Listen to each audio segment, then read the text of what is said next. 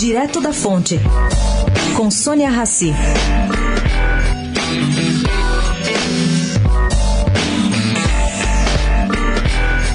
O Solta ou Não Solta Lula, protagonizado ontem pelo Supremo Tribunal Federal, pouco influenciou o mercado de ações, que acabou fechando o dia em baixa por reflexo de acontecimentos externos. A avaliação, segundo informações colhidas pela coluna, é que já está precificada no valor das ações a soltura do ex-presidente antes do fim do ano bem como uma segunda prisão em consequência de outros processos ao que o petista responde. A grande incógnita que circula entre os players financeiros é qual será o impacto de uma libertação de Lula no sucesso da votação da reforma da Previdência no Congresso. Se isso ficar em suspense, aí sim esse pessoal, a iniciativa privada, vai ligar e mesmo uh, reagindo pessimamente a esse tipo de notícia. Sônia Raci, direto da fonte para a Rádio Eldorado.